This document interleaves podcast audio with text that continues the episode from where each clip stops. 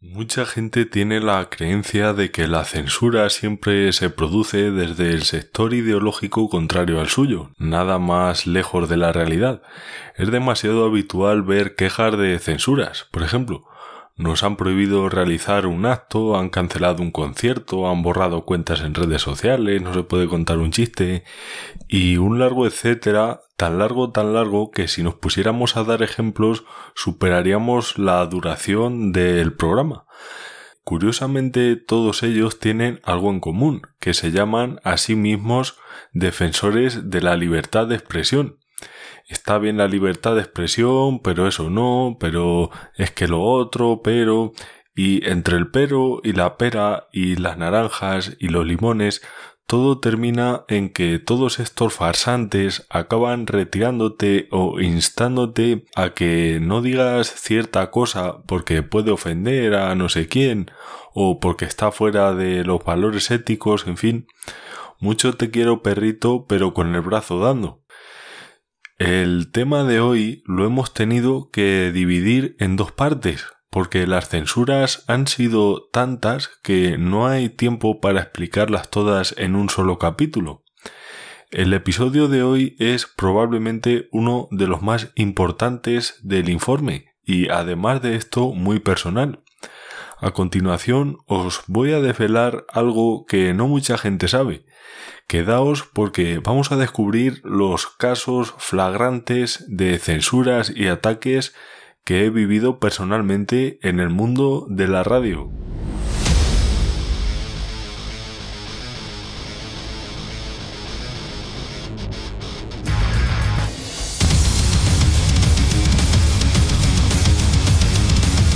Estás escuchando Informe Chorbinson con Javier Chorbinson.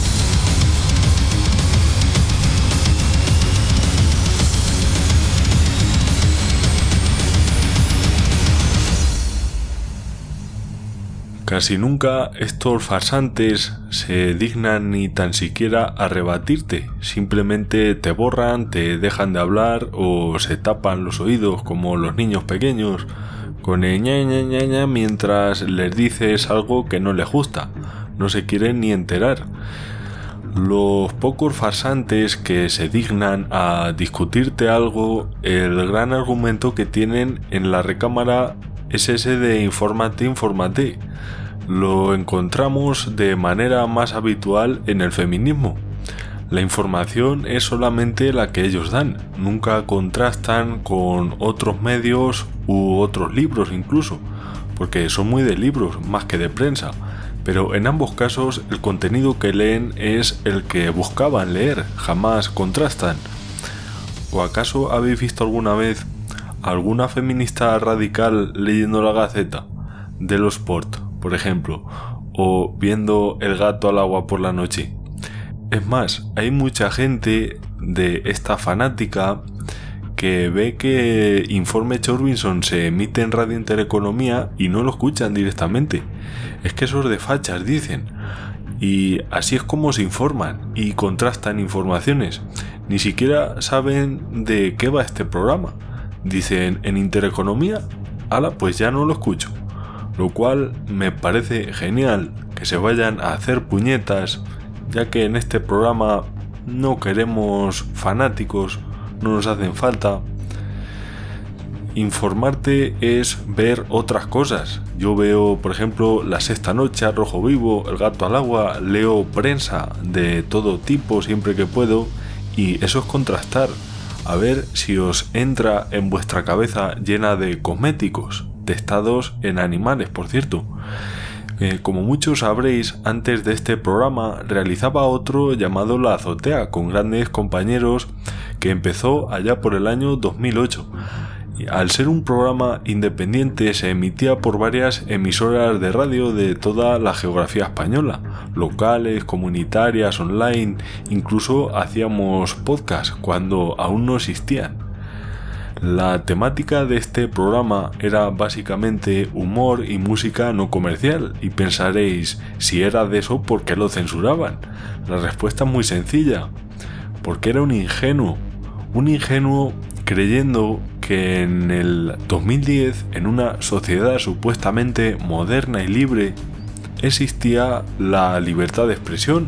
Yo pensaba que eso de la censura era cosa del pasado, del blanco y negro por lo menos. Pues no. Allá por el 2013, ya con cámaras a todo color y vídeos en alta definición, el programa se emitía en varias emisoras de radio. Una de ellas era la oficial del movimiento 15M, es decir, no tenía nada que ver ni con Franco ni con la derecha, como os podéis imaginar. El nombre no lo voy ni a tan siquiera mencionar. Pues bien, en los primeros episodios de la temporada entrevistábamos a grupos musicales y artistas, pero coincidiendo con las elecciones catalanas, en un programa hicimos una entrevista a un partido llamado Escaños en Blanco, ya que era curioso. En ese momento el partido de referencia del 15M era Izquierda Unida, pues Podemos no existía aún, y el programa siguió emitiéndose con normalidad. Eh, ya en el 2014 el movimiento 15M pasó a ser cosa de Podemos, con lo cual también esa radio, que era afín obviamente. Cuando no se hacían programas nuevos, se emitían redifusiones y se emitió de nuevo la entrevista. Vamos a escuchar el fragmento de la entrevista donde se indicaba a qué tipo de votantes se dirigía Escaños en Blanco. Eh, intentemos intentemos de algún modo eh, eh, buscar más el voto abstencionista, el voto en blanco, el voto de otros partidos. Bueno, eso en función de cada campaña, pues intentamos enfocarlo de un modo distinto, más que nada para, para ver un poco dónde está nuestro nuestro nuestro target, ¿no? Eh, básicamente nosotros creemos que la gente que vota en blanco y la gente que se queda en casa por desafección eh, es, el, es el votante tipo de escaños en blanco. A partir de ahí, eh, cualquier votante desengañado de otro partido, cualquier votante que no se sienta representado, nosotros somos su opción. Al día siguiente el programa fue retirado. ¿Qué motivo nos dieron? Ninguno. ¿Qué van a decir? Oye, es que mira, resulta que ese partido se dirige al mismo sector de votantes que nosotros y claro, puede que a alguien le guste más y perdamos ese voto. Pues no, lo quitan y si te he visto no me acuerdo. Realmente no pensaba que eso fuese a pasar, pero como ya estaba con la mosca detrás de la oreja, le hice la siguiente pregunta. ¿Es duro hacer publicidad de escaños en blanco? Mira, te lo voy a decir por la parte que me toca, ¿no? Que como, responsable de comunicación del partido, eh, no es duro, es durísimo. Es durísimo.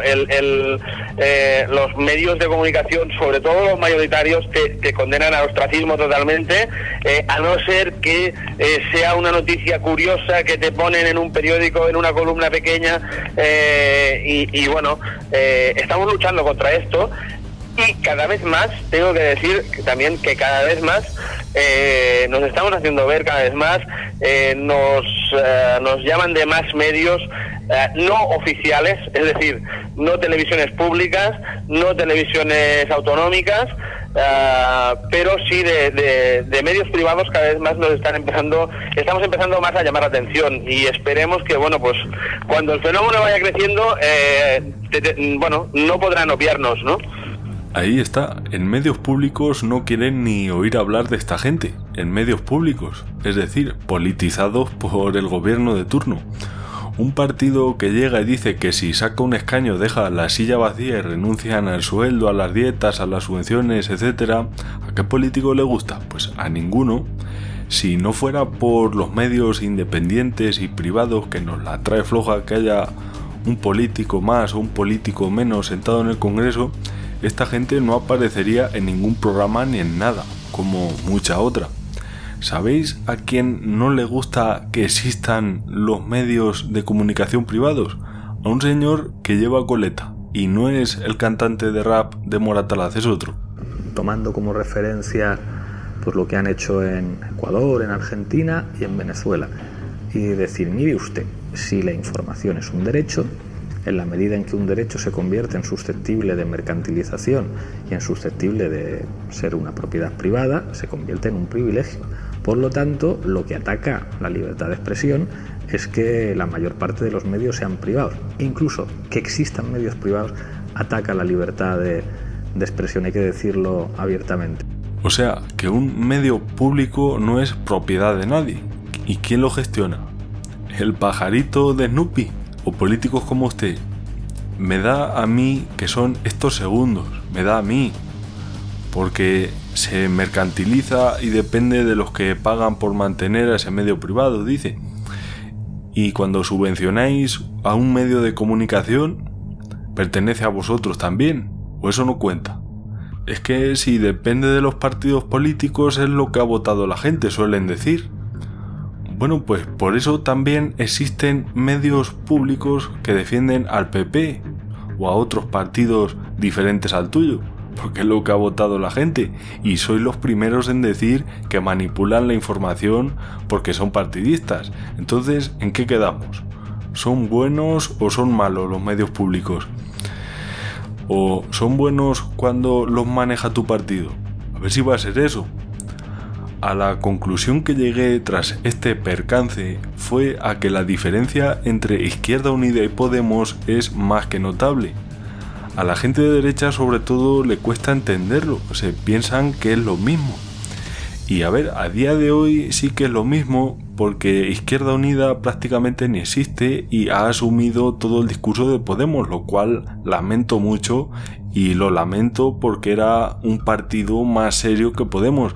Está claro que soltaban alguna comunistada de vez en cuando, como es de esperar, pero estaban abiertos al debate con todo el mundo, no eliminando a todo aquel que dijera cosas contrarias como esta pandilla, firmando la constitución que parecía imposible a priori que el PCE acordara algo con Alianza Popular. Bueno, pues sí. Eh, hacían sobre todo propuestas en el ámbito laboral, ya puedes estar de acuerdo o no con esas propuestas, pero eran propuestas serias, no chorradas del tipo mirar a una chica es acoso sexual o eliminar el 3x2 del Carrefour como plantea más país. Y va en serio, ¿eh?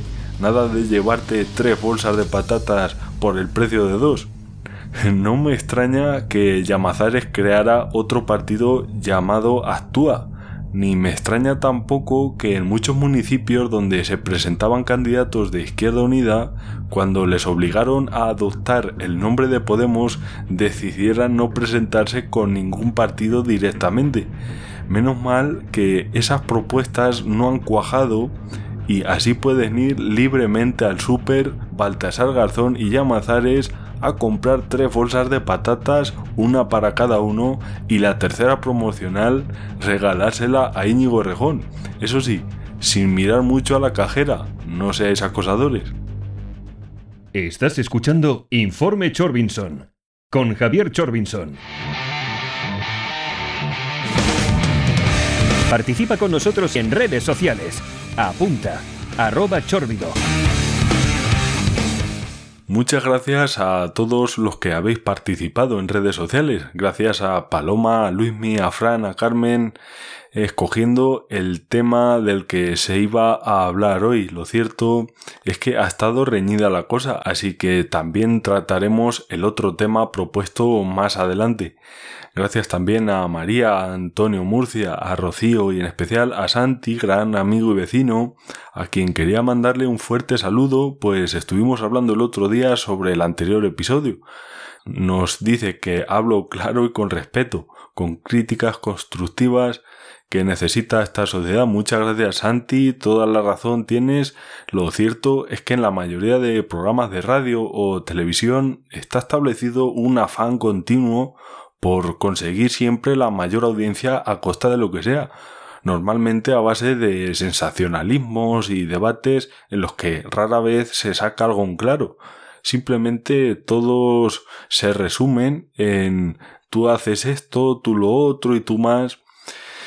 Y hablando de Santi, en la siguiente censura que os vamos a comentar, estuvo con nosotros en los estudios de la radio acompañándonos junto a más gente. Dos Santis había además. Esto se produjo en el verano del 2014, último episodio de la undécima edición, y esta vez donde se retira el programa es de un medio público gestionado no precisamente por un partido de izquierdas. En ese año, como bien sabéis, pocas opciones había a la derecha. En ese programa se tocaron básicamente tres temas. El primero fue el traspaso del rey Juan Carlos al entonces príncipe Felipe. Antes de escuchar el fragmento he de decir que a mí no me gusta la monarquía, es una opinión y pedíamos a los oyentes sus comentarios sobre este tema. Vamos a ir con otro de los temas de esta semana, que no es otro que el monarca. Como bien sabéis y habéis escuchado en los medios televisivos y radiofónicos, pues ha pasado la corona a su hijo. Bueno, todavía no la ha pasado, la va a pasar, se supone. ¿Qué opináis de esto? Yo creo que el número de aludidos está abierto por si nos queréis llamar y dar vuestra opinión también, porque yo creo que el rey no nos va a llamar, sinceramente. Ojalá no llamara, así por lo menos le daba caché a la azotea. Sí, sí, sí, yo he escuchado radios, fórmulas televisivas y en radiofónicas que este perteneciente a la Casa Real acuda a 360 actos anuales, en los cuales no se locará. Y de turismo. Bueno, en algunos no, porque tendrá que hablar con otras con gente y yo creo que lo único que hacer es firmar documentos y acudir a actos públicos. Y caerse por las escaleras. Y quizá cazar elefantes, no sé, no sé. Cobra más que los cazadores. Pues ahí abrimos hoy aquí en la azotea este nuevo foro de debate. Que si es, es correcto que le ceda la corona a su hijo o que no se la ceda a nadie. Y así nos ahorramos unos euros pues parece que esto tampoco sentó bien, como era de esperar. A raíz de este episodio se unió mucha gente de izquierdas, pero en su mayoría fanáticos, lo cual quiere decir que en los siguientes capítulos donde se criticaba al comunismo dejaron de seguirnos, fanáticos, básicamente, que esperan escuchar solamente cosas con las que están de acuerdo y a la mínima crítica te llaman facha, machirulo, rojo en el caso de los otros fanáticos, en fin, una cosa muy habitual en un programa donde tratamos de dar voz a absolutamente todo el mundo. Es lo que hago yo. Yo investigo varias opiniones o posibilidades de distintos colores políticos y me quedo con lo que mejor me parece.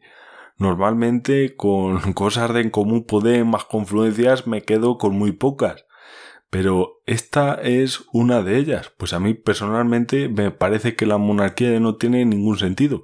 Habrá gente que esté escuchando esto y piense que sí y que le guste la monarquía.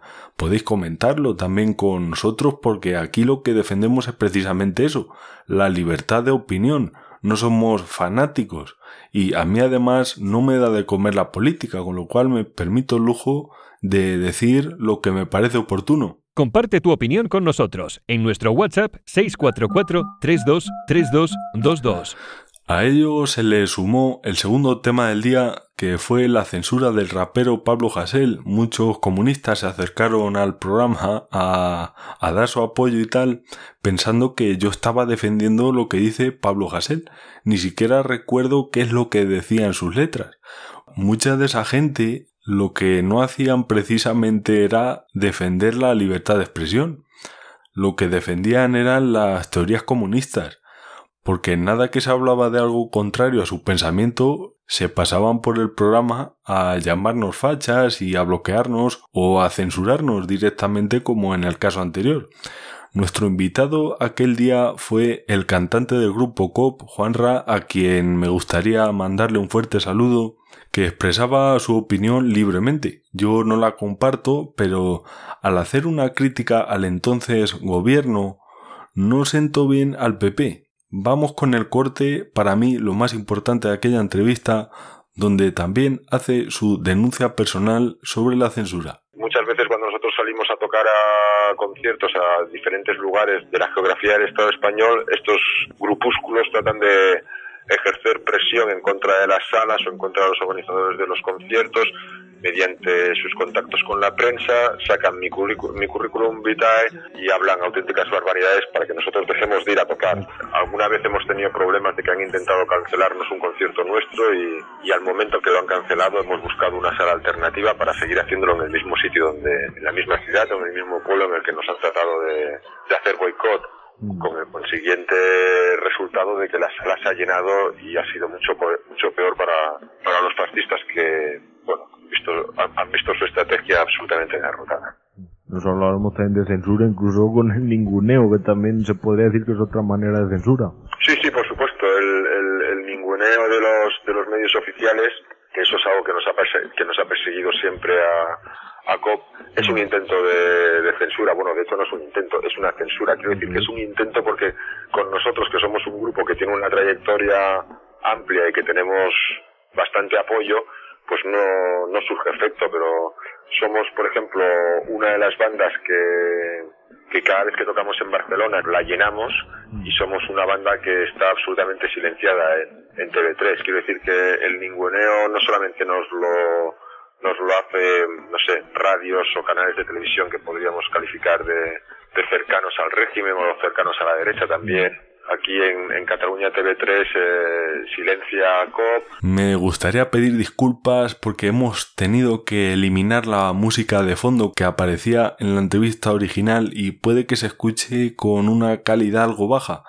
Eh, si os fijáis, en todo momento las censuras que estamos tratando en el programa provienen de partidos políticos. Incluso nuestro compañero Juanra hace una referencia a TV3 y eso que él es defensor de la independencia catalana.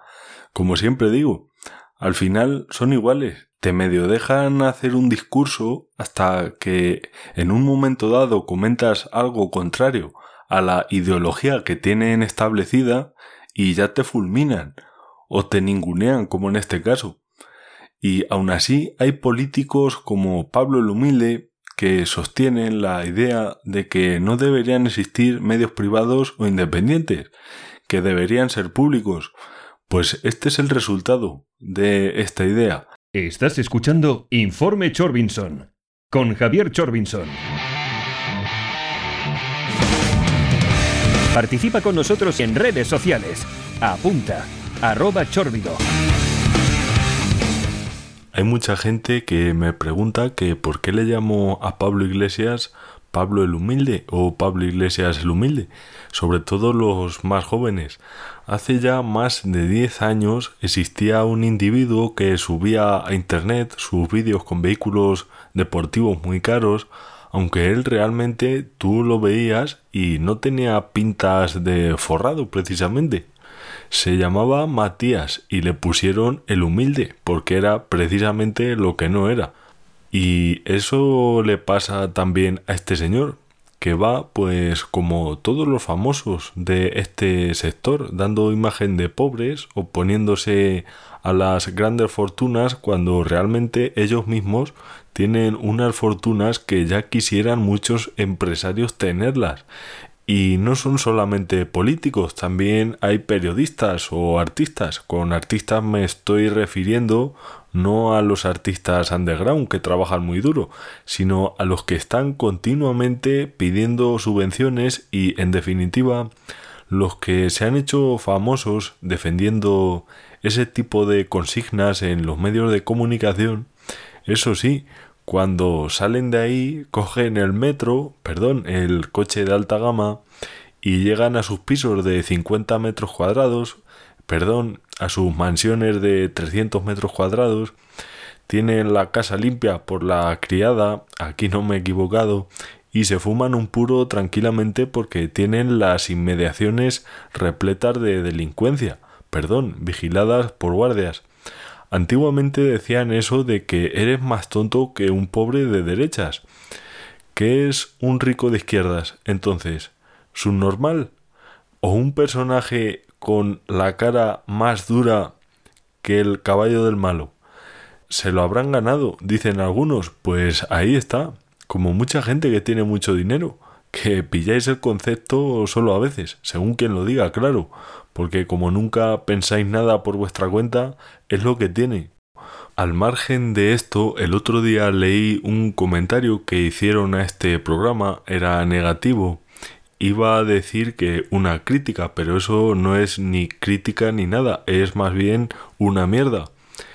Este o esta anónimo o anónima comentaba sobre el programa de la intervención del doctor de Benito que yo decía medias verdades y que lo que decía era lo típico que escuchaba en un bar, ya sabéis, lo de los cuñados y todas estas cosas que inventan. Eh, ¿Dijo alguna de las supuestas medias verdades para que lo podamos debatir aquí? Pues no. Luego también dijo que el programa no tenía ritmo. Bueno, si quieres me puedo poner aquí a hacer momios o chillidos así como... O, cosas raras así, o si quieres hacer el zoom como algunos canales de YouTube, o me pongo a contar chistes. Eh, pero esto es un programa de radio nocturno, de ritmo lento, efectivamente, porque es así. Igual que hay otros programas de otros estilos y de otros temas. Si quieres ritmo, siempre te puedes ir a una discoteca cuando acabe el programa. Y sobre los comentarios del bar, en primer lugar, yo no frecuento los bares y en segundo lugar, si la gente habla mal de vosotros y de vuestras ideas en los bares o donde sea, yo te recomendaría que en lugar de teclear eso como anónimo, hicieras un poco de autocrítica y te preguntes eh, qué es lo que estás haciendo mal para que la gente comente todas esas cosas malas que hablan sobre vosotros y sobre tu ideología, entiendo. Porque esta persona me imagino que, bueno, me imagino, no, lo doy casi por seguro, que lo que hizo fue escuchar los primeros dos minutos, porque además es que lo, lo indican las estadísticas, lo acababa de compartir y solo contaba con la reproducción de este señor que escuchó los primeros dos minutos donde estaba haciendo una introducción, una especie de presentación. Pero bueno, lo dejó de escuchar porque entiendo que si dice estas palabras es porque alguna crítica sobre Podemos, sobre Pablo Iglesias, no le gustó y puso ese comentario.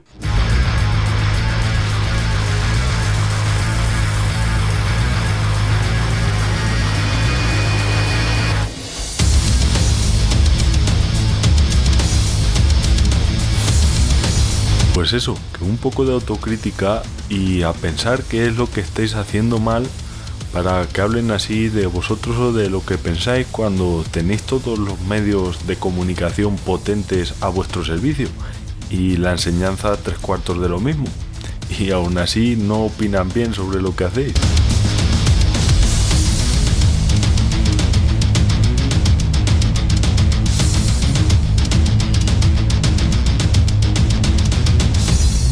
Muchas gracias de nuevo a todos por la gran participación que ha habido estos días, incluso también eligiendo a los posibles próximos invitados. Ya hablaremos de ello también en esta segunda parte y también le quiero mandar un fuerte abrazo o un codazo como se hace ahora a Enrique Fernández con quien estuvimos intercambiando unos tweets hace no mucho.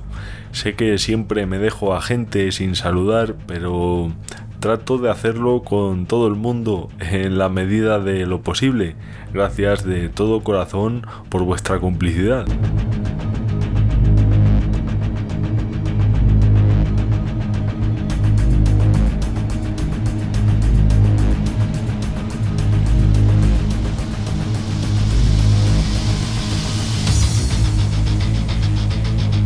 No os perdáis el siguiente episodio donde desvelaremos la censura más grave de todas, que fue además la que se cargó el programa y especialmente su presencia en Internet, lo cual en estos tiempos es un pilar fundamental.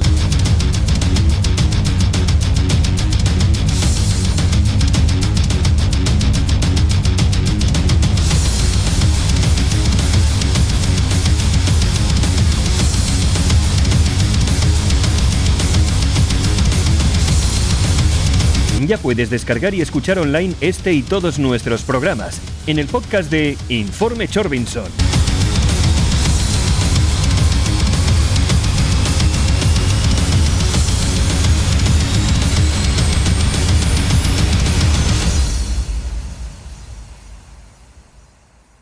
¡Me sobra el dinero! Cambio de embrague.